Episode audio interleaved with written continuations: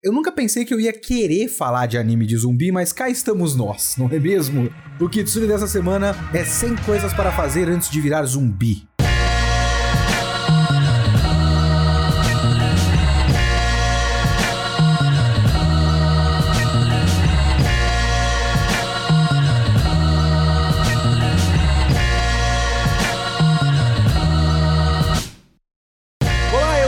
Leonardo Kitsune o Kitsune da Semana é o meu podcast semanal para eu falar do que eu quiser, do jeito que eu quiser. A ideia aqui é que toda semana tem uma review diferente, de um assunto diferente, de um tema diferente, de qualquer coisa. Anime, mangá, literatura, videogame, eu vi, eu li, eu quero falar, então é aqui que eu vou falar. Esse podcast só é possível graças ao apoio dos nossos apoiadores no Catarse. Você pode clicar no link do Catarse, catarse.me barra kitsune, underline, da, underline, semana, e colaborar com dinheiro para fazer com que o projeto continue existindo, caso você ainda não seja um apoiador. Se você já é um apoiador, o meu muito obrigado, que é você que está mantendo as luzes acesas. Fazendo parte do nosso Catarse, você faz parte da nossa comunidade lá no Discord e também pode votar em temas de podcast, etc. Se você quiser opinar sobre o episódio, manda seu e-mail para leokitsune.gmail.com. Eu resolvi falar desse anime porque tem um tanto de coisas interessantes que eu tenho interesse em falar sobre ele. Mas realmente não era um anime que eu esperava que eu fosse fazer um podcast. Eu já falei aqui no Kitsune da semana que eu tenho, e aí eu vou usar a palavra porque eu tenho que admitir, eu tenho preconceito com coisa de zumbi. É uma coisa minha, é uma coisa besta, mas eu tenho preconceito com coisa de zumbi. Eu não tenho interesse eu não tenho interesse, eu não sei porquê. É alguma coisa na estética, eu vejo que o inimigo é um zumbi e automaticamente eu perco o interesse. É bobo da minha parte, eu sei, não tem jeito. Mas esse, o conceito me pegou, me pegou forte. E aí eu quis assistir o anime, eu fiquei interessado em assistir o anime e não me arrependo. É um, é um anime bastante interessante, é um anime legal. Mas antes de eu começar a falar do anime, eu preciso só fazer um, um, um pequeno desabafo, desabafo mais besta do mundo. Talvez seja um desabafo que só é pertinente a mim e ao fato de eu fazer o podcast. Eu odeio o nome desse anime. Ou os nomes desse anime. E veja bem, o nome nacional desse anime é exatamente o tipo de coisa que eu peço para que se faça. E eu acho que ele está corretíssimo. A Crunchyroll, no caso, está corretíssima em tomar a decisão, ou a Crunchyroll, o licenciamento internacional do anime, de usar esse nome. O nome original é um nome impronunciável. Eu odeio quando os caras fazem isso porque ele é uma abreviação japonesa que não faz sentido. Que ele é Zon-sen. É Zon 100? Como eu tenho que pronunciar essa bosta? Zon 100? Eu já odeio o nome do Mob Psycho porque tem esse 100 no final. Eu fico muito puto. Porque Mob Psycho é um nome legal. Mob Psycho 100 já deixa a pronúncia do bagulho muito chata. Aí eu tenho que falar Zone 100? Zone 100? Zone 100? Por que Zone? Por que não Zombie? Sei lá, me deixa nervoso. Ele é Zone 100, Zone 100, Bucket List of the Dead. Ok. Aí aqui no Brasil ficou 100 coisas para fazer antes de virar zumbi. O que é um ótimo nome? É um bom nome. É um nome bem sessão da tarde. E eu acho que faz sentido pro tipo de coisa que o anime faz. Ele é muito sessão da tarde. Só que é muito chato ficar falando sem coisas para fazer antes de virar zumbi. Pelo menos pro meu jeito de fazer a crítica, porque eu vou falar, por exemplo, eu gosto quando Naruto faz tal coisa. É interessante o que Hunter x Hunter faz. Agora, eu gosto muito desse momento de 100 coisas para fazer antes de virar zumbi, é muito chato de falar. Mas assim, que bom que tem esse título nacional e tomara que vários outros animes tenham título nacional.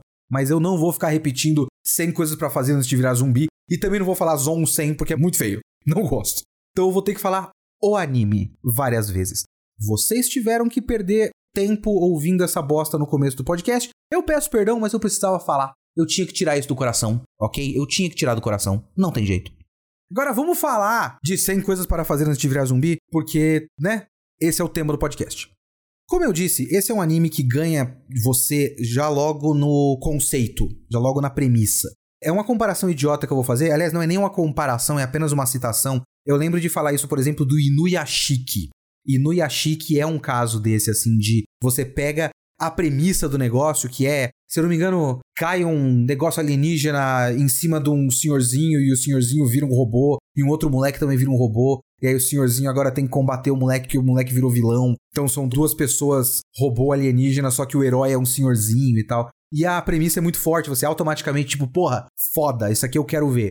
A questão, por exemplo, é que o Inuyashiki eu realmente acho que não se sustenta. No fim das contas, ele não tem nada a dizer, não é interessante o suficiente o contrário de 100 coisas para fazer antes de virar zumbi. Ele realmente tem algo a dizer e ele vai ficando interessante, mesmo quando ele não tá exatamente dizendo o que ele supostamente tem a dizer.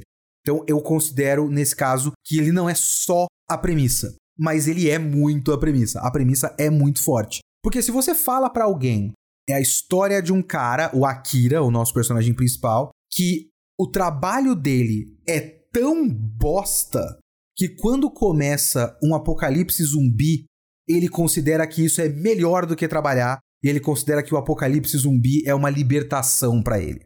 Isso é muito forte, muito forte. E aí você pega o episódio 1.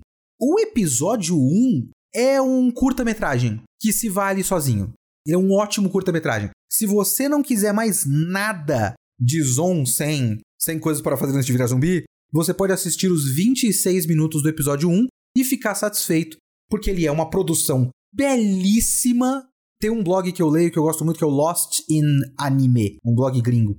E o cara fala que esse episódio 1 é um caso típico de anime que é mais Gainax do que Gainax. Porque é como se ele fosse um anime da Gainax hoje. Ele tem uma vida, um estilo, até um design de produção muito interessante. Tem a questão dos zumbis, aquele sangue colorido que é utilizado muito na abertura e tudo mais. A gente vai falar bastante da abertura depois. Você tem umas tomadas simplesmente maravilhosas, aquela tomada que ele tá correndo no corredor e é quase como uma lente olho de peixe com ele no centro e os zumbis atrás. Só que ele tá correndo como se ele tivesse feito um gol na final da Copa, bracinho aberto, estilo Ronaldo. E tipo, ah, caralho, que foda, eu tô livre, eu tô livre. É muito forte. O primeiro episódio é muito forte, é um daqueles primeiros episódios que você nunca mais vai esquecer, assim. De colocar na lista de melhores primeiros episódios dos animes. Então ele já começa te pegando demais, assim, te pegando demais. E ele pega principalmente com alguém que consiga se identificar com essa história, que é o meu caso.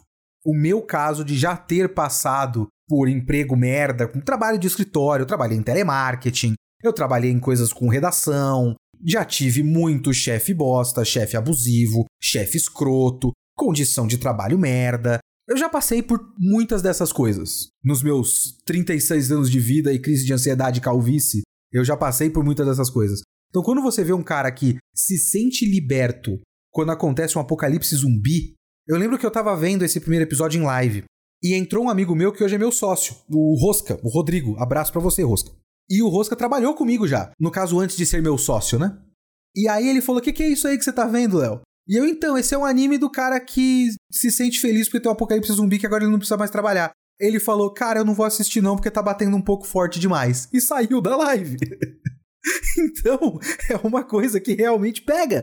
Num nível de realidade, mesmo na sua hiperrealidade, ele pega um pouco forte, assim, quando você já tem uma experiência dessa. Isso é um dos meus pontos principais com esse podcast. Eu vou chegar lá, eu vou chegar lá. Porque, assim, uma das coisas que eu fiquei pensando e é um negócio que eu acho que é uma das, dos meus principais coisas, uma das minhas principais questões aqui com este anime, é que, tá, isso me pega muito forte. Mas eu não sou a única pessoa que vai assistir esse negócio. Não é só o otaku de 36 anos de idade que vai assistir isso aí. E também não é só o otaku japonês com experiência em Black Company. Porque eu recentemente aprendi que existe esse conceito no Japão. Eles usam esse termo, chamam Black Company por lá. Que são empresas com práticas que parecem, sabe, essas empresas de trabalho forçado, aqui no Brasil tem muito. Em inglês, lá nos Estados Unidos, eles chamam de sweatshop, que coloca a gente para costurar em condições super precárias. Aqui no Brasil, eles acabam fazendo trabalhos análogos à escravidão com pessoas aqui da América Latina, principalmente, sei lá, bolivianos que vêm para cá, que são levados a trabalhar nessas péssimas condições de trabalho e tudo mais. E lá no Japão eles chamam black companies, empresas desse tipo, mas que não são da indústria têxtil, são tipo do TI, por exemplo, ou contabilidade. É trabalho de escritório, é o salaryman, o típico salaryman, o cara que vai começar a trabalhar de camisa branca e gravatinha. Bem típico, a gente conhece muito bem essa imagem. O típico cara do Shibuya Meltdown. Você conhece o Shibuya Meltdown? Eu não sei se dá para classificar o Shibuya Meltdown como um meme, mas é um, um registro frequente de trabalhadores japoneses, normalmente esses salarymen da vida, completamente derretidos, dormindo no metrô japonês, na estação de Shibuya, principalmente, por isso que é o Shibuya Meltdown. É um monte de cara, tipo, caído no banco do metrô, dormindo, quase como se fosse um cadáver jogado assim. E tem várias fotos desses caras desse tipo. Eu acho que tinha um blog que registrava isso e tudo mais. Então, o Shibuya Meltdown, com certeza, é muito causado por Black Companies. A minha fonte aqui é uma fonte fidedigna e imbatível, ilibada, que é a Wikipédia, tá? Na Wikipédia eu vi um caso que é um bom exemplo. Eu acho que era uma mulher que começou a trabalhar em um desses lugares que são considerados Black Companies e ela cometeu suicídio depois de dois meses de trabalho.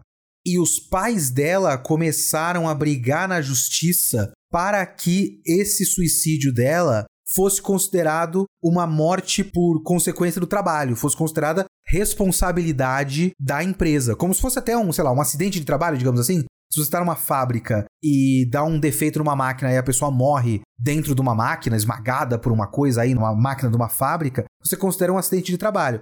Se alguém se suicida por conta das condições de trabalho, é uma morte em decorrência do trabalho?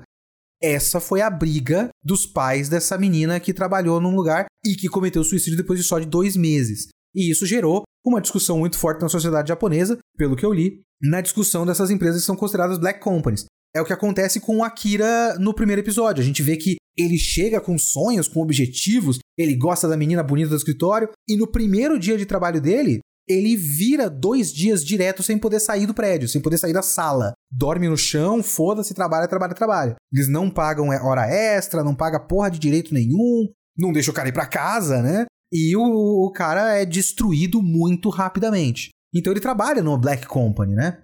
Eu não vou dizer que eu já trabalhei numa Black Company, vamos com calma também.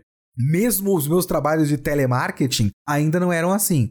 O trabalho de telemarketing é um trabalho que ataca muito fortemente o seu senso de individualidade, porque você realmente se sente apenas um número e uma engrenagem, mas ainda assim, empresa de telemarketing, pelo menos na minha experiência, eu trabalhei com duas diferentes, costuma ser a coisa muito corretinha. O departamento mais forte de uma empresa de telemarketing é o RH porque tem uma rotatividade muito grande.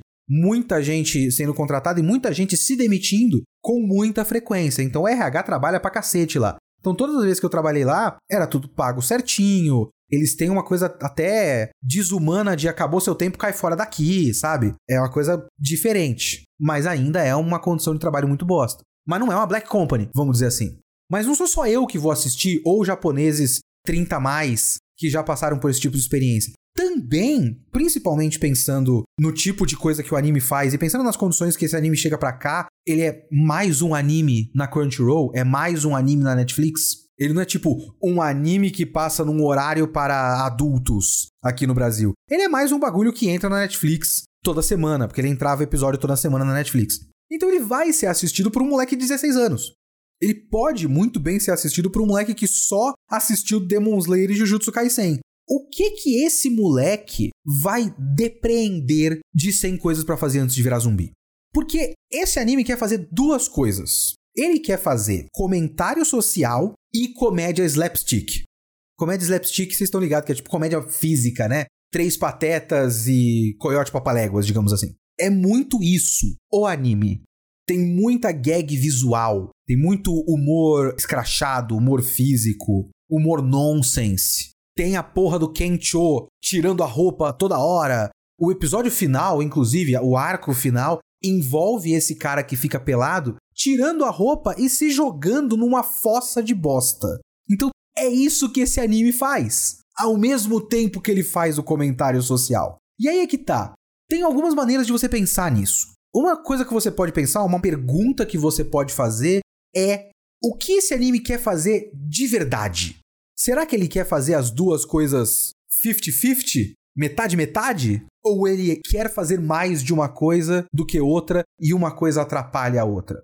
Uma outra maneira de você perguntar isso sobre esse anime é o que você quer com esse anime. E se você quer uma tal coisa, será que a outra vai te atrapalhar? Porque assim, essa parte da comédia slapstick da coisa, ela é importante tematicamente. Isso é inegável. Não tem como você tirar isso de 100 coisas para fazer antes de virar zumbi. Porque tem a jornada pessoal do Akira. E a jornada pessoal do Akira começa num momento de libertação. Essa é a jornada do Akira se libertando das amarras do capitalismo tardio japonês e vivendo a vida, aprendendo a viver a vida. Porque é isso que o trabalho, a ética de trabalho japonês, aparentemente, de tudo que eu leio por aí, não quero me colocar como um grande especialista em nada, porque eu não sou, não sou antropólogo e nunca vivi no Japão, mas enfim. Aparentemente, por exemplo, tem toda aquela coisa que muitas pessoas falam, que eu já li em alguns lugares, que existe tanto anime e mangá que se passa em escola, e eu já falei isso em vários outros podcasts, vários outros vídeos, várias outras lives, já falei isso várias vezes, que eu acho que isso passa por muita coisa que a gente assiste. Existe tanto anime e mangá de escola que se passa em escola porque, aparentemente, a escola é a última época da vida de um japonês médio em que ele pode sonhar, que ele pode viver a vida. Ele participa do clube de beisebol e vai pro campeonato e alcança alguma coisa. Ele tem amigos, ele planeja coisas pro futuro, talvez eu quero fazer isso, eu quero fazer aquilo. Ele sai e faz lembranças. Tem uma frase muito recorrente de anime mangá, um clichê muito recorrente de anime mangá, que é a ideia de criar lembranças. Vamos fazer tal coisa pra gente criar lembranças. Porque aparentemente essa é a época de criar lembranças. Porque assim que você entra na corrida do rato lá do Japão e você vira um salaryman, acabou o seu sonho, acabou a sua vida, acabou a possibilidade de você ter uma vida saudável e feliz e realizada. A sua vida é acordar, ir pro trabalho, trabalhar pra cacete, depois sair do trabalho para tomar saque com o seu chefe, porque o seu chefe mandou e você tem que ir tomar saque com o seu chefe, chegar em casa muito tarde, dormir, acordar de novo e fazer a mesma coisa. Essa é a sua vida. Não vou dizer que eu não entendo, porque mesmo que eu não viva essa vida, hoje por conta do meu trabalho ser aqui em casa, eu acordo, sento no computador, trabalho, aí eu trabalho, eu trabalho, eu paro de trabalhar, faço live que é trabalho, termino a live uma hora da manhã e durmo e depois eu acordo e sento no computador de novo. Essa é a minha vida, eu sei como é que é. Mas eu ainda consigo ter uma vida saudável, ter um relacionamento bom, é passear com meu filho, fazer coisas. Ainda tenho que reconhecer que é muito melhor do que isso. Então, quando o cara tá vivendo tudo isso, e você tem aquele primeiro episódio em que ele percebe que ele pode fazer coisas, ele vai fazer coisas. E ele tem uma lista de coisas e várias delas são muito bestas. Tipo, um desses itens é comprar uma TV de tela plana. Ele não tinha uma TV de tela plana, ele quer uma TV de tela plana grande. Esse é um dos itens dele de eu quero viver a vida. E isso reverbera nos outros personagens também. Essa coisa dessa leveza dele reverbera, por exemplo, em ele conseguir fazer o Kencho sair do transe dele, criado também pelo ambiente de trabalho, pela ética de trabalho japonesa, para poder reconhecer que não, eu não quero isso para minha vida, eu quero virar comediante. E perseguir o sonho dele de virar comediante, mesmo que isso seja absolutamente absurdo. Ele vai ser comediante pra quem no apocalipse zumbi? Então esse absurdo faz parte da história. Ou então quando isso reverbera com a Shizuka. A Shizuka que é uma pessoa hiperfuncional, hiperquadrada por conta do trauma do pai dela, né? Do tratamento do pai dela. Então ela entra no apocalipse zumbi e ela começa a fazer uma lista própria de coisas. Olha a relação entre uma coisa e outra. Enquanto o Akira fez uma lista de 100 coisas para fazer antes de virar zumbi, ou seja, ele reconhece a inevitabilidade da morte e quer aproveitar ao máximo o memento mori da coisa e viver a vida ao máximo enquanto dá, a Shizuka faz uma lista de coisas para fazer para evitar virar zumbi. Então a vida dela não tem nenhuma leveza. É apenas tensão e funcionalidade. Mesmo que você olhe para isso e fale, pô, faz sentido, né? Faz sentido. E aí ela não se permite nem tomar cerveja, tomar um refrigerante, porque ela precisa estar saudável para estar em forma e correr de zumbi. Então, essas coisas, esses contrastes são interessantes e são importantes, são temáticos, fazem sentido. Então, o episódio que ele vai atrás da televisão faz sentido. O episódio do sushi, por exemplo, que ele conhece lá a. Eu esqueci o nome da menina, mas é a menina alemã que é otaku. ela não é otaku, né? Ela é uma weeaboo. Eu não sei pronunciar essa palavra. Eu só vi ela escrita na internet. Weeabo, W-E-E-A-B-O. Como será que fala essa porra? Deve ser isso, né? Porque quando eu lia, na minha cabeça eu lia Weibo. Mas eu não sei se é assim, né? Curioso. Enfim, ela é uma Weeable. Ela é tipo, ai como o Japão é incrível e maravilhoso. E tem esse arco em que o objetivo dela é comer sushi, comer uma bela porção, uma bela barca de sushi tradicional japonês de qualidade. Que eu vou confessar que esse é um objetivo da minha vida também. Eu queria ir pro Japão e reservar um, muito dinheiro e ir para um restaurante foda de sushi e falar: eu, eu quero saber como é o sushi japonês foda. Eu quero isso pra minha vida. Então eu entendo perfeitamente. Então, tipo, faz sentido que tenha esse momento, porque essa é a jornada da história, é o viver a vida. E são esses momentos que geram a comédia escrachada do bagulho.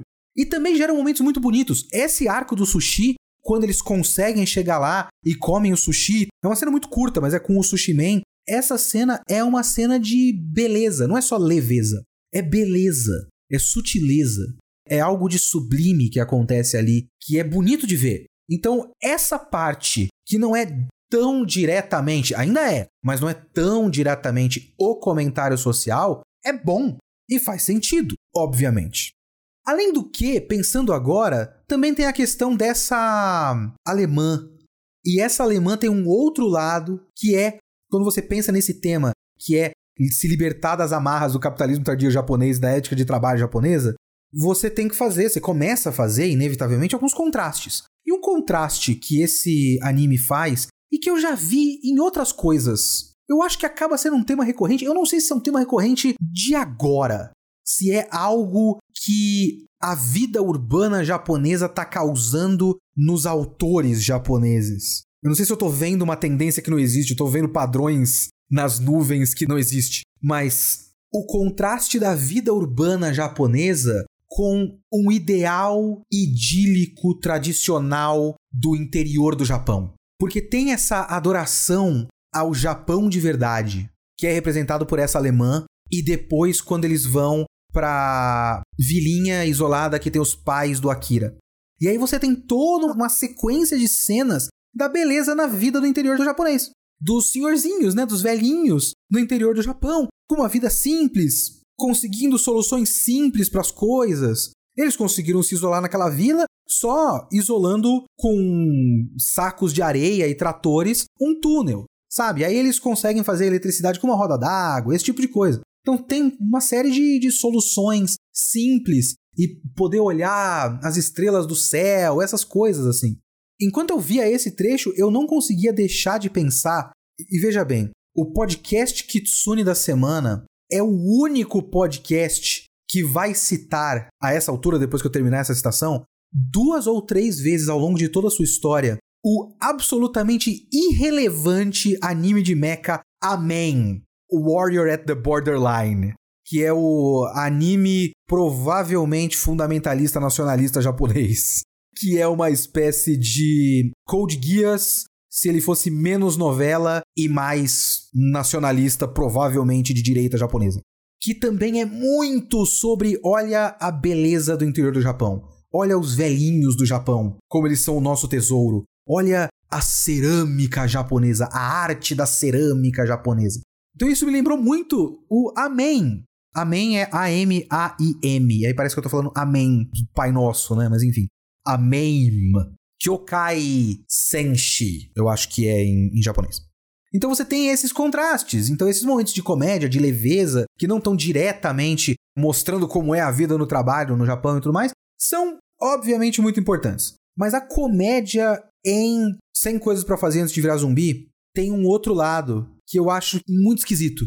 Que às vezes a comédia é tão escrachada e o clima de road movie, porque é um road movie, né? Eles vão andar pelo Japão, eles pegam um trailer e uma moto e eles vão pelas estradas e tem aventuras esporádicas, é bem episódico e tal. Então é um, um road movie, é um filme de viagem na estrada e tal. E um road movie tem esse caráter dessa leveza, dessa aventura episódica, dessa sensação de liberdade. Só que às vezes é tão leve que você esquece que é um apocalipse zumbi. E é tão escrachado que às vezes parece que os personagens são insensíveis. Às vezes parece que eles são egoístas. Porque assim, Parte da graça desses personagens, principalmente a duplinha Akira e Kencho, é que eles são uns idiotas. Isso é parte da graça, certo? Eles são uns bestões.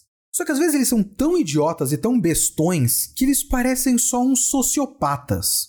O pior episódio disso é justamente o já citado episódio da TV de tela plana. Porque ele não tem só o objetivo de conseguir uma TV de tela plana nesse episódio. Ele tem o objetivo de também, nos itens que ele coloca lá, é sair com uma aeromoça. Ele tem essa fantasia muito específica da aeromoça. E eles chegam num lugar que tem três minas absolutamente traumatizada, presa num quase num porão, num bunker. Elas estão ficando doidas, estão coringando, tá? Só a mente do palhaço já nessa altura. E quando eles vê três minas ficando maluca no meio do apocalipse zumbi, a primeira coisa que eles pensam é, pô, dá pra pegar essas minas. Então é complicado. Dá vontade só de pegar esse episódio e falar, vamos excluir isso aqui. 100 coisas para fazer antes de virar zumbi tem 11 episódios. A gente esquece esse episódio, a gente deixa pra lá. Porque os caras parecem o porra do Mamãe Falei na Ucrânia nesse episódio. É muito esquisito. É pra ser, tipo, olha só que como eles são idiotas. Eles chegarem e viram essas minas e eles vão tentar pegar a mina. O Kencho transa com a mina até, né? O Kencho consegue transar com a mina. Mas é feito para ter, tipo, tem um momento da mina falando todos os sonhos dela que ela não conseguiu realizar e tudo mais. É um momento muito forte para ela que a conclusão é meio que uma piada que serve pro desenvolvimento de personagem do Akira e ela que se foda e depois elas viram zumbi. Então o anime parece não se importar muito com a vida humana quando não interessa ao anime.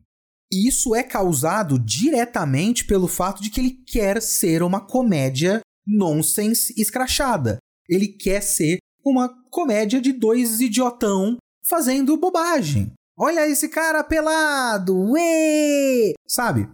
É mais fácil você digerir isso quando você não vê os seres humanos, quando eles são apenas zumbis.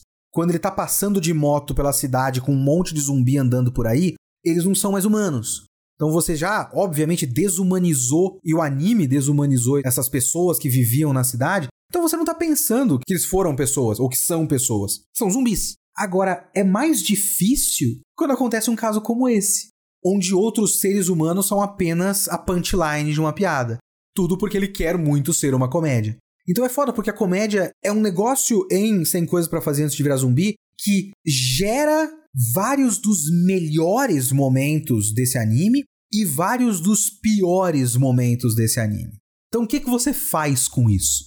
O que eu faço com isso, eu particularmente, é não colocar isso como prioridade. Porque nunca foi isso que me interessou diretamente em 100 coisas para fazer antes de virar zumbi. O que me pegou sempre foi o comentário social. E aí é claro que esse sou eu, né? É aquilo que eu falei. Eu, já tendo uma experiência 25% análoga ao que o personagem passou ali, dadas todas as devidas proporções, é isso que mais me interessa e é isso que me pega e é isso que eu estou pensando mais enquanto eu assisto esses são os momentos que eu espero em 100 coisas para fazer antes de virar zumbi. Mas isso é um viés pessoal. Então a gente tem que deixar isso bem claro. Isso é um viés pessoal. Então eu curto muito, como eu já falei algumas vezes, o primeiro episódio, que é maravilhoso.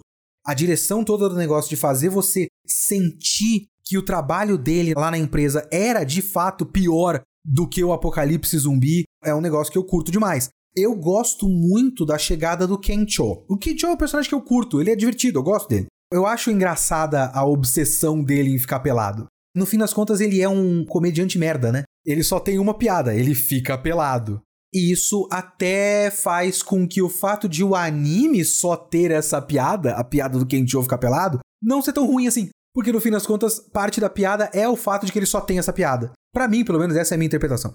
Mas quando ele chega, tem um detalhe que para mim é mais interessante ainda, que é o fato de que ele tinha esse amigo, esse grande amigo, que era o Akira, e eles se separaram e tudo mais, porque cada um foi viver o seu canto, a sua vida, foi para trabalhos diferentes. E quando eles se reencontram, tem um, um trecho no episódio que o Kencho aparece pela primeira vez, tem todo um flashback das vezes em que eles vão periodicamente, tipo, ou oh, vamos sair para beber, vamos tomar uma cerveja e tal. Você reencontrar o um amigo da faculdade, botar o papo em dia.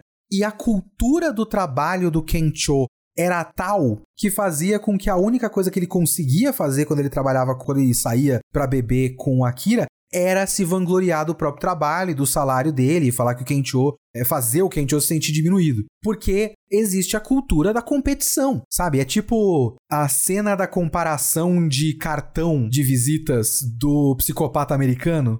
É a disputa de tamanho de pau empresarial. Olha como o meu trabalho é melhor, olha como eu ganho mais do que você, olha como minha vida tá foda, eu tenho carro, eu tenho roupa de marca, etc, etc. É uma coisa hiper superficial, mas essa é a recompensa que você tem dentro do capitalismo. É uma realização pessoal absolutamente artificial e você só consegue perceber que você está fazendo alguma coisa, tipo, a única maneira de você fazer com que essa vida, com que esse trabalho sem sentido faça sentido é você começar a pensar que isso faz você estar acima de outras pessoas. E ele fez isso com o melhor amigo. Então virou uma relação muito tóxica. E aí ele se liberta disso. Se liberta, tira a roupa, pinta o cabelo, né, etc, etc. Então é legal, é legal pra caramba. E aí, caralho, a Siri do meu celular, quando eu falei tira a roupa, ela começou a tocar a música Tira a roupa do Lequinho no beat, MC CH da ZO e Anderson Neif e MC Jajal. Porque sim, foda-se. Enfim, tem, por exemplo, o arco do chefe do Akira. Esse arco é um arco esquisito e interessante. Porque, por um lado, ele tem um problema gravíssimo, que é os vilões caricatos. Os vilões desse arco são muito caricatos. Porque são dois, né? É um no flashback e um na atualidade. O ex-chefe do Akira e o pai da Shizuka. Ok, você estabelece o passado da Shizuka e você percebe que ela teve uma criação muito rígida e tudo mais. Mas, tipo, o pai dela matar o cachorrinho dela porque tava virando uma distração ou alguma coisa do tipo. O pai dela é o Dio Brando agora. É um pouco demais. E o próprio ex-chefe do Akira, que é um estereótipo de chefe bosta muito grande. Ele é o chefe porcão da Agretsuko só que sem a profundidade do chefe porcão da Agretsuko. Porque o chefe porcão da Agretsuko é um ótimo personagem. Só que é como se o chefe do Akira fosse apenas as primeiras cenas do chefe porcão. Antes do chefe porcão ganhar camadas, ganhar arestas arredondadas. Não, ele é só o estereótipo. É muito bobo. Mas essa dinâmica acaba sendo interessante. Muito mais sobre o que ela faz com o Akira o fato de que o Akira chega nessa situação e vê que é o chefe dele e não consegue deixar de ser submisso. Porque ele chegou naquela empresa e, para usar um termo traduzido direto do inglês, que eu odeio termos direto do inglês, o que eu vou fazer agora é o equivalente de dizer que não pode ser ajudado. ele chegou na empresa e o espírito dele foi quebrado. Ele foi completamente destruído. E uma das primeiras coisas que acontece quando se faz isso numa empresa é criar a hierarquia social da coisa. Não só a hierarquia na prática, como a hierarquia social. Ele foi, tipo, condicionado, quase pavlovianamente, a ser submisso àquele chefe. É muito doido. E ninguém consegue entender. A Shizuka ficou olhando e falou: caralho, que porra é essa que tá acontecendo? Por que, que ele se submete a esse cara? Então, é, o fato de ter todo um arco de tipo, ele já passou pela libertação, ele já decidiu que a vida dele agora é melhor, que ele vai viver a vida e aproveitar ao máximo. E quando chega o chefe dele e fala: "Você agora volta a trabalhar para mim", ele abaixa a cabeça e fala sim. Tamanho o trauma. E aí você começa a ver o comportamento daquele chefe, e é muito interessante quando você começa a pensar que o comportamento daquele chefe é muito próximo de um bully de ensino médio. E eu fico muito pensando nisso, porque eu tive um ensino médio idiota, né? Eu fiz parte do grupo que praticava bullying na escola. Eu tenho muita vergonha disso. Eu fiz amizade com os caras no primeiro ano, no segundo ano, esse grupo se expandiu. E quando esse grupo se expandiu, ele acabou ficando uma coisa meio tóxica e eu fazia parte dos caras. E eu achava legal fazer parte desses caras, mas eu achava meio idiota. Eu fui cada vez mais achando idiota enquanto eu estava lá. E eu sempre pensei, tá, acabou o ensino médio? Agora as pessoas são adultas, né? E sempre me, me dava muita preguiça quando eu entrava em ambientes que pareciam que eu ainda estava no ensino médio. Às vezes eu conversava com pessoas, porque eu estava na USP, né? Eu estudei na USP e a USP não tem muito jeito de ensino médio. A USP foi um choque muito grande para mim. Mas às vezes eu conversava com pessoas que estudavam em faculdade particular E o jeito que eles falavam fazia parecer ensino médio. Alguns ambientes de trabalho que eu estive pareciam ensino médio. E sempre me dava muita raiva de coisas que parecem ensino médio. Que parece que as pessoas não saem da mentalidade, das dinâmicas de diferentes grupos e panelinhas de ensino médio. E a dinâmica da intimidação, principalmente que homem faz, né? É muito forte isso com homem. A dinâmica de intimidação de homens é muito próxima do bully de ensino médio. E esse chefe dele, o chefe porcão do Akira, é muito um bully de ensino médio. Então é uma coisa que eu fico muito pensando assim. Então esse é um momento interessante pra cacete, apesar dos seus defeitos de composição de personagem muito rasteira. E aí você tem todo o arco final. O arco final é da hora. E assim, é foda, porque a gente já vai falar disso um pouquinho mais pra frente, mas se o primeiro episódio funciona quase como um curta-metragem, os três últimos episódios quase funcionam como um filme autocontido. Quase, não totalmente, mas quase. E é curioso que eles tenham sido lançados todos de uma vez, né? Teve um hiato por problemas de produção, e os três últimos foram lançados tipo uns três meses depois, e todos no mesmo dia. Então, se você pegasse, como eu fiz, né, agora, depois de ter acompanhado semana a semana, fiquei sem o final, e depois chegou o final e eu assisti os três de uma vez, eles formam um arco perfeitinho. E o anime escolheu adaptar esse arco nesses três episódios e foi uma boa escolha porque acaba que ele fecha essa temporada com um grupo de vilões.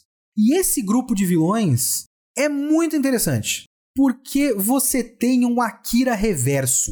Você já teve contrastes do Akira, como por exemplo o contraste com a Shizuka. O contraste com a Shizuka é um contraste leve, digamos assim. Você tem uma pessoa que está muito preocupada e muito tensa e um cara que está vivendo a vida com leveza e ela está aprendendo a viver a vida com leveza a partir dele, mas cada um tem a sua própria lista e essas listas são contrastantes. Aí você tem esse Akira reverso, esse vilão final, o Akira negativo, tem uma lista que é o total oposto do Akira, que não é viver a vida com leveza, é se vingar do mundo, é foder todo mundo. E essa é uma ideia muito interessante, porque Veja bem, o Akira é um cara que foi preso, mais uma vez, nas amarras do capitalismo tardio japonês. Quando ele se vê liberto, ele só aproveita a chance que essa liberdade dá. Mas não é uma visão muito crítica. Para pra pensar. Não é uma visão muito crítica. O anime tem uma visão crítica sobre tudo isso. O Akira, nem tanto. O Akira só aproveita a chance e segue em frente. Uma outra maneira de ver isso de ter passado por traumas causados pela maneira como a sociedade japonesa se organiza e tudo mais, é você ter um pensamento vingativo. E a gente conhece isso.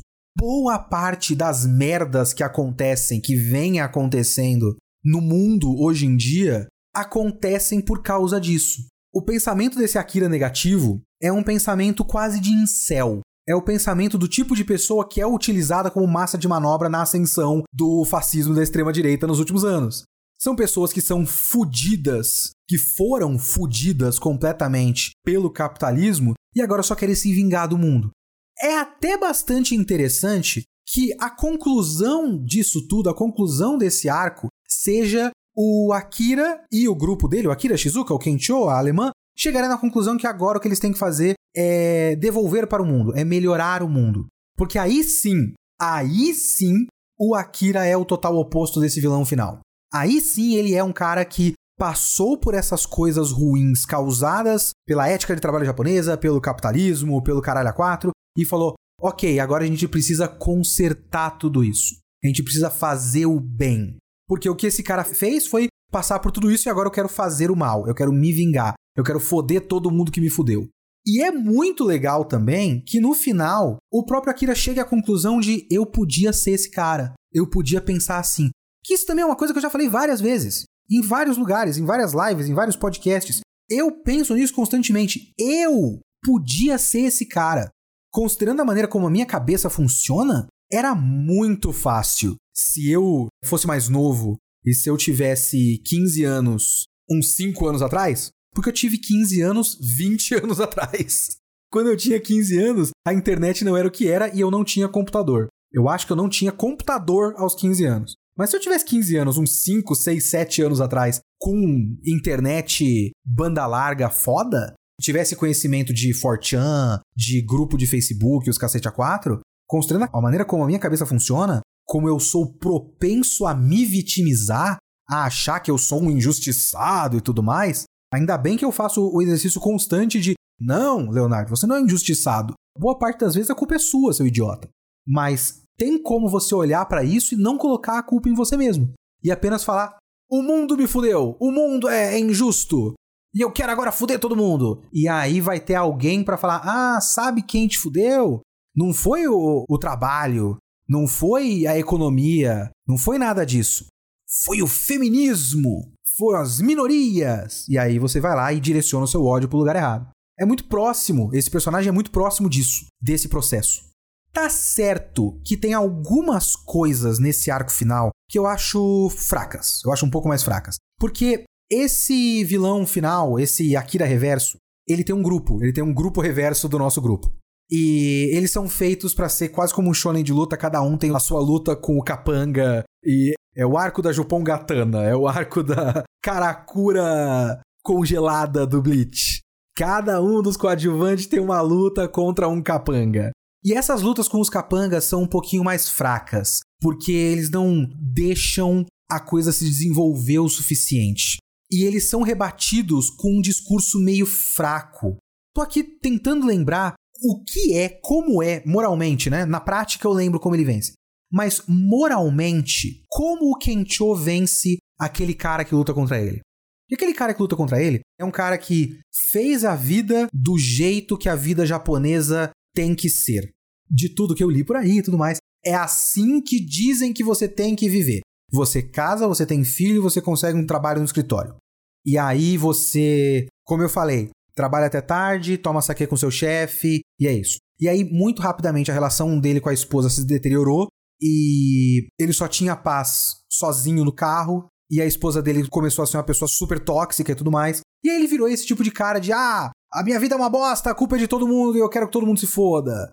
Ah, agora eu lembrei. Esse vilão, esse cara que luta contra o Kencho, é o tipo de cara que a vida dele ficou uma bosta e a esposa virou uma megera. Porque essa é a versão dele. A esposa virou uma megera.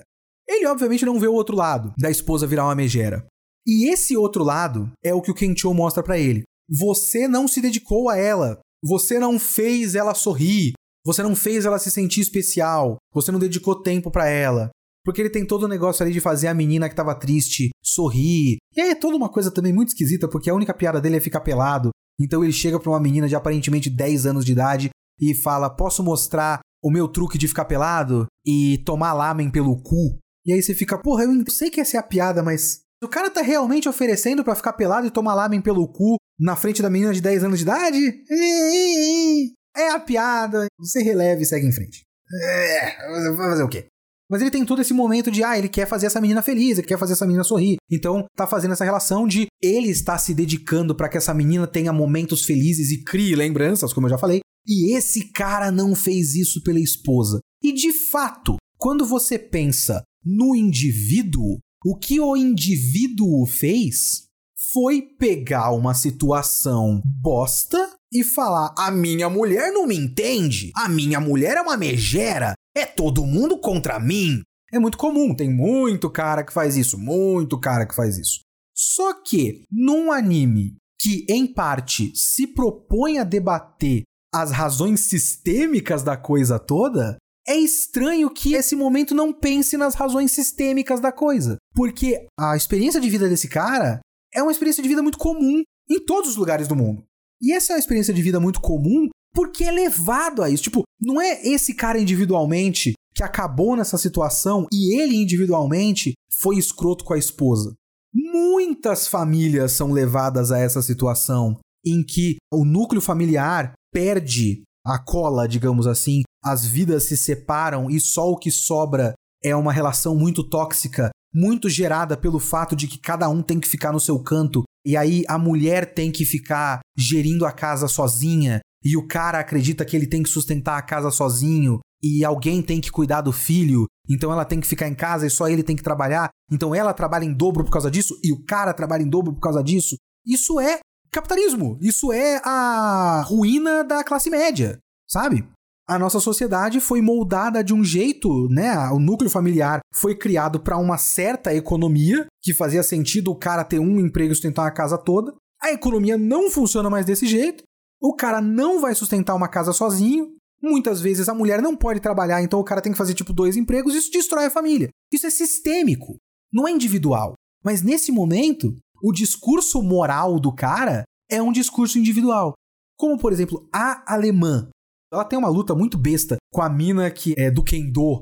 E aí falando, ah, essa, você é uma gringa fingindo, fazendo cosplay de samurai, não vai me vencer e tudo mais.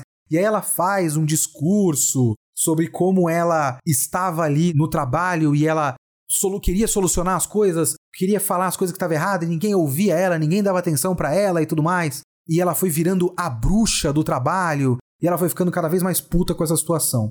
E mais uma vez, isso é muito comum, principalmente para a experiência de uma mulher no mercado de trabalho. A mulher quer ser eficiente, a mulher tá tipo trabalhando e vendo coisa errada e ela vai apontar e a mulher, veja bem, eu aprendi isso com o filme da Barbie. Ah, eu sou feminista. Feministo da semana, esse é o podcast agora. É aquela coisa muito comum da experiência da mulher na vida e muito no mercado de trabalho. Inclusive, voltando um pouco, tem aquela coisa no Japão das flower ladies. Eu acho que é Flower Lady, que são mulheres contratadas no ambiente de trabalho, lá nos escritórios de salaryman no Japão, para ser como se fosse um vaso de flor. Ela meio que decora o lugar. Então ninguém leva a sério a mulher. Ela é contratada para tipo servir café e tal. Talvez se o emprego fosse esse, se o emprego fosse de verdade, ela é a pessoa do, do café, a pessoa da limpeza. Isso era outra coisa. Mas elas são tipo contratadas para serem office lady, para ser uma, uma mina de escritório, então ela tem que fazer relatório, tem que tirar xerox e tudo mais, mas acaba que tudo que ela faz é desviado para servir o chefe como se fosse uma empregada, e ela não é levada a sério como empregada de verdade. E o que se espera da mulher no ambiente de trabalho, lá no Japão, e eu lembro de ler isso quando eu estava pesquisando para fazer um vídeo sobre a Gretsuko, é que ela entre numa empresa e vire uma dessas flower ladies, eu acho que o termo é esse, para ir conhecer um dos chefes e casar com o chefe e sair do trabalho. Esse é o caminho padrão que se espera que uma mulher siga. Quando a mulher vai lá e vai querer opinar, ela é a megera. E ninguém vai levar ela a sério. Só que quando a menina alemã vence ela, o discurso dela é: Você já parou para pensar que não existe só uma coisa certa? Tipo, ah, você quis impor para as pessoas o que você achava que era certo mas tem várias maneiras de fazer a coisa certa. Eu acho que é até pior do que o caso do Kencho fazendo o discurso de você não foi legal com a sua mulher. Porque de fato, o Kencho estava fazendo um discurso moral que era metade da questão, uma metade real. Esse cara viu uma situação e foi escroto como todo homem comumente é.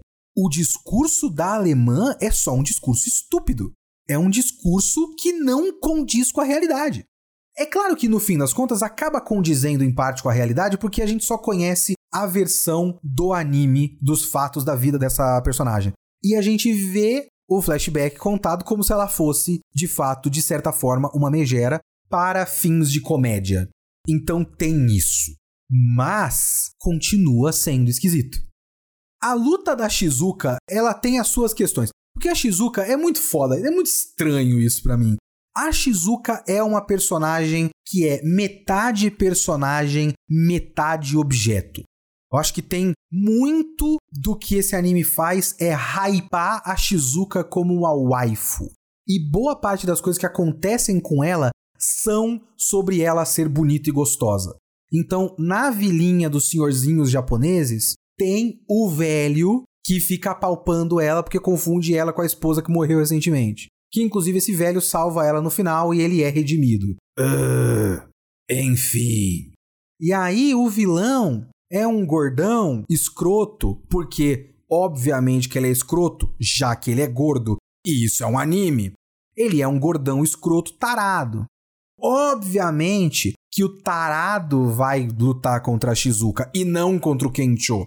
Será que não seria mais interessante o Kencho ficar pelado para lutar contra o tarado não seria uma piada boa? Talvez fosse uma piada boa.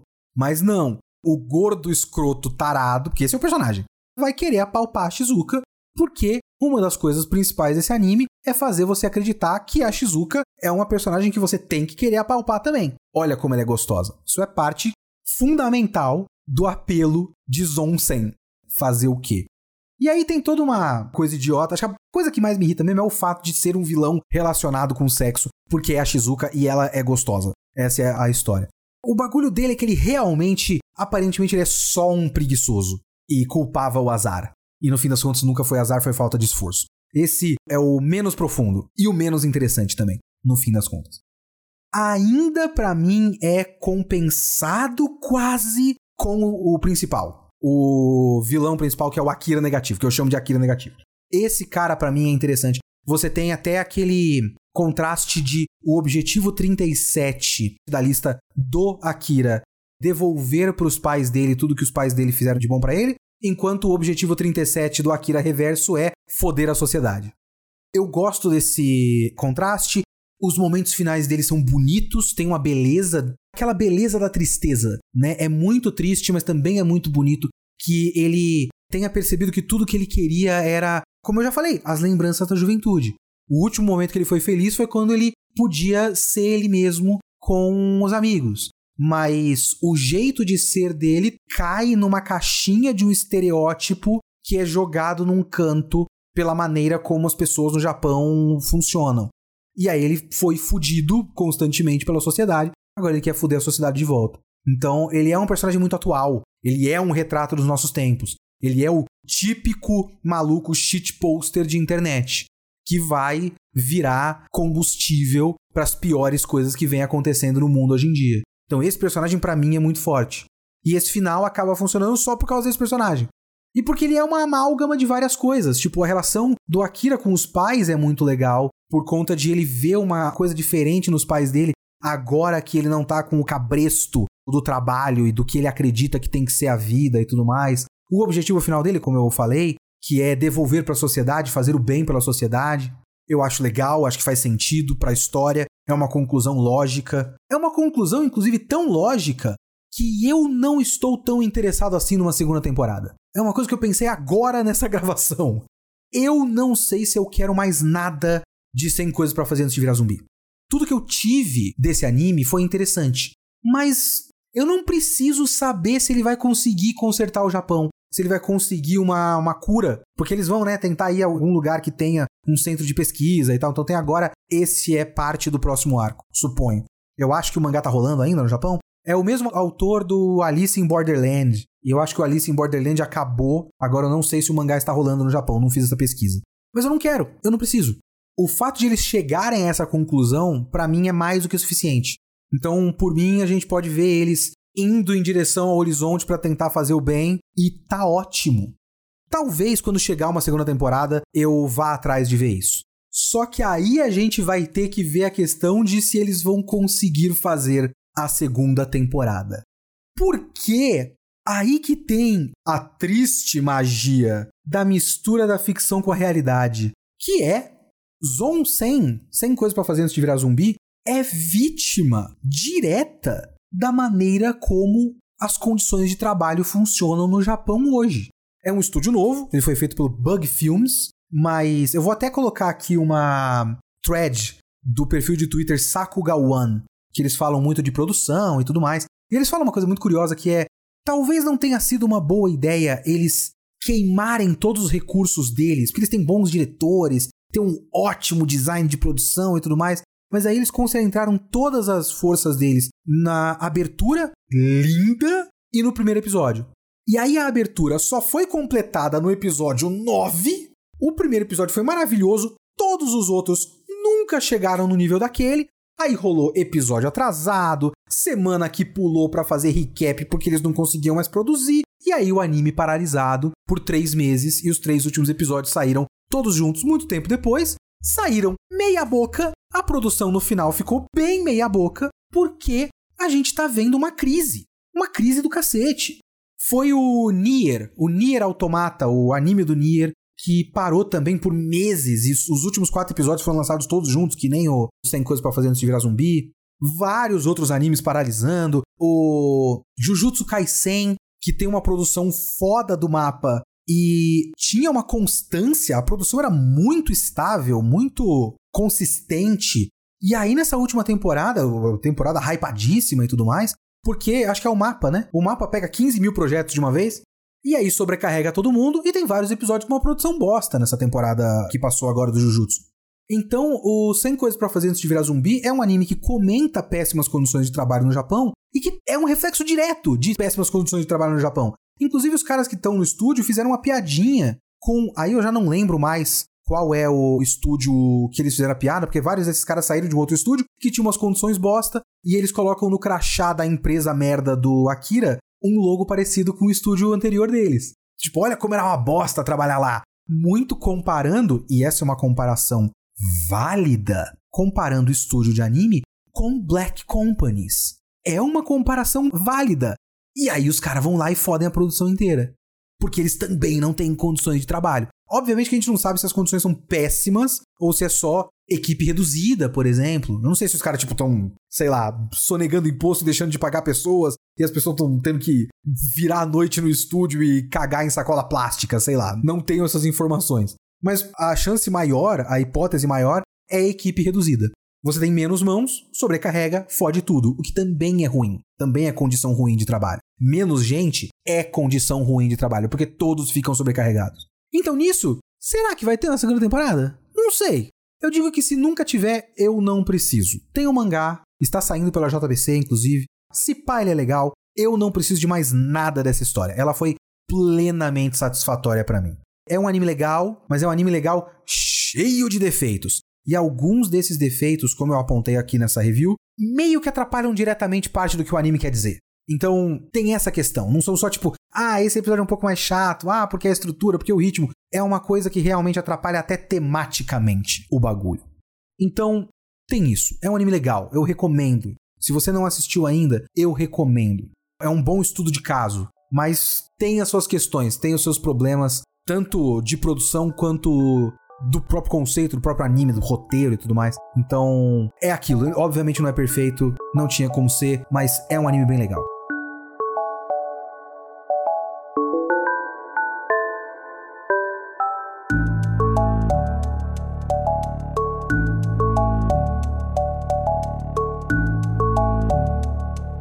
Para os e-mails e comentários do Kitsune da semana passada, que foi sobre Godzilla Minus One. Filmaço! Filmaço! Ok? Eu quero começar aqui com um áudio enviado pelo Guzi, Luiz Guzi, amigo meu, abraço para você. E ele manda áudio no Discord. E eu acho legal, viu? Se você quer fazer parte do nosso Discord, você pode mandar áudios no Discord que eles vão estar aqui na leitura de comentários. E o Guzi tem um comentário sobre a minha questão principal com esse filme, que é como Godzilla fica em pé na água. Terminei de ouvir o podcast do Godzilla e eu tenho a informação mais importante de todas, porque eu fui ao cinema assistir, né? E eu tive essa discussão exatamente, que é ele fica deitado ou ele tá batendo as perninhas tipo um cachorrinho. E quando ele dá aquela levantada, ele fica batendo as pernas que nem um cachorrinho. Na cena que ele explode e tal, você vê a hora que a câmera começa a descer pro mar, a posição que ele fica com a perninha, com o rabo. Então o Godzilla nada é igual a um cachorrinho. Tá aí, o Guzi disse que tem uma cena, eu não lembro dessa cena, será que eu, minha memória é uma bosta? Que mostra ele batendo pezinho. Eu não acho que daria para ele conseguir ficar tão ereto só batendo o pezinho como um cachorrinho, mas tudo bem. Mas vamos lá, pelo menos tem a imagem. Tem um comentário aqui do X. Esse é o nome do usuário. Ele é o próprio Twitter do Elon Musk. Só que, na moral, é uma coisa meio doida o que a Segunda Guerra Mundial fez no Japão. Eu amo como essa temática de monstro gigante acaba retratando o medo em grande escala das coisas. Tipo Godzilla com a bomba atômica, o ataque da mulher de 15 metros com o feminismo e tal. Eu quero saber o que é isso do ataque da mulher de 15 metros com o feminismo. Ataque da Mulher de 15 Metros não é um filme japonês, é um filme americano de 1958. E aqui no Google a sinopse é maravilhosa, que é Mulher é transformada em gigante depois de ser atingida por um raio alienígena e encontra seu marido em um bar com uma prostituta. Eu gosto. Tipo, agora ela é uma gigante depois de um raio alienígena. Então, tipo, tem uma mulher gigante e tem alienígenas. O próximo passo é: esse arrombado tá com uma puta no bar. É muito bom. Agora eu quero ver esse filme. Deve ser ótimo, deve ser foda. Mas continuando o comentário aqui do X. Mas uma coisa que acho mais interessante no caso japonês é como a guerra acabou transformando a esquerda do país em um rolê pacifista. Principalmente o PCJ, que deve ser o Partido Comunista Japonês, que até tinha como aliados a Liga Coreana. Olha aí que interessante. E tem um comentário do D. Porra, tem um cara aqui no nosso Discord que é só X reticências e um outro que é um D reticências. O nome do cara no Discord não é exatamente o mesmo nome no e-mail dele do Catarse, né? Então, abraço pro X e abraço pro D. Se o resto do alfabeto quiser chegar aí, tamo junto. Ele fala aqui, ó. Tava ouvindo agora o podcast e preciso ter o meu momento de defensor do Godzilla de 2014. Não dos personagens humanos, esses são absolutamente sem sal mesmo. Principalmente o Kikaz, né? Mas o filme não é tão escuro assim, isso é culpa da distribuição. O filme só existiu na versão não escura nos cinemas IMAX e no Blu-ray 4K. O resto, incluindo a versão dos streamings, é escuro pra caramba. E aí ele tem até uma fonte, umas imagens aqui, comparando os dois. E eu vou colocar para vocês o link desse tweet e realmente, puta que pariu, eu vi no cinema e eu não vi no IMAX. Eu não lembro se nessa época, quer dizer, eu acredito que em 2014 ainda era a época muito forte do 3D, né? E aí você tem o fato de que o 3D com óculos fica mais escuro, quando o filme não é exatamente filmado com câmeras 3D só convertido, né? Fica tudo uma bosta. Eu não sei se eu vi também no óculos 3D. Eu também não lembro se Godzilla tinha 3D. Mas no cinema, nas versões de distribuição comuns que não era IMAX, era absolutamente escuro. Eu nunca vi em IMAX e não tenho Blu-ray. Inclusive, considerando agora, eu nunca assisti nada em Blu-ray. Eu só baixei vários rips de Blu-ray, mas não assisti nenhum Blu-ray de verdade. Mas olha só, ok, pelo menos isso. E aí o Citan Adrius fala que de qualquer forma o Godzilla de 2014 é muito bom quando tem Godzilla, porque é muito bem feito o design legal e tal. De fato, o design do Godzilla de 2014 é da hora. Os três últimos designs de Godzilla são muito legais. O de 2014, o Shin Godzilla, do Hideaki Anno, e esse, do Godzilla Minus One. Tem objetivos bastante diferentes também, né? O Godzilla do Shin Godzilla é um bicho esquisito sentindo dor, né? Então é outra história. Mas é um filme legal não é tão bom quanto Godzilla Minus One. Acho que desses três, o superior é Godzilla Minus One. No Twitter teve uma pessoa, eh, de acordo com esse cara, abraço para você que falou isso no Twitter, mas eu perdi o seu Twitter depois de muitas mentions, dizendo que ele assistiu todos os filmes da franquia Godzilla e de fato para ele, pelo menos Godzilla Minus One é o melhor filme do Godzilla. Aí, meu amigo, você tem que falar com Godzilla de 1954, e tem essa questão também, é o clássico dos clássicos, mas enfim. Mas esses foram os comentários deste podcast. Muito obrigado para todo mundo que comentou. Se você quiser mandar comentário, manda seu comentário para leokitsune.gmail.com ou, muito melhor, faça parte do nosso Discord sendo um apoiador.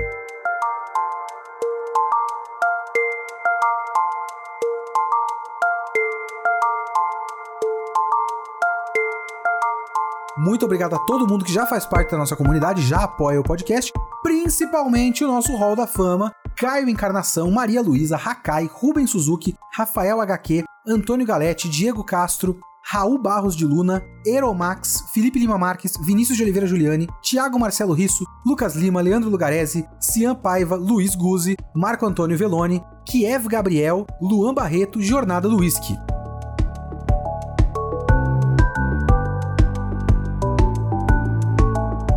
Esse foi o Kitsune dessa semana. O Kitsune da próxima semana, eu ainda não posso falar, tá decidido, mas eu vou manter uma surpresa que vocês não esperavam, ok? Muito obrigado e até lá.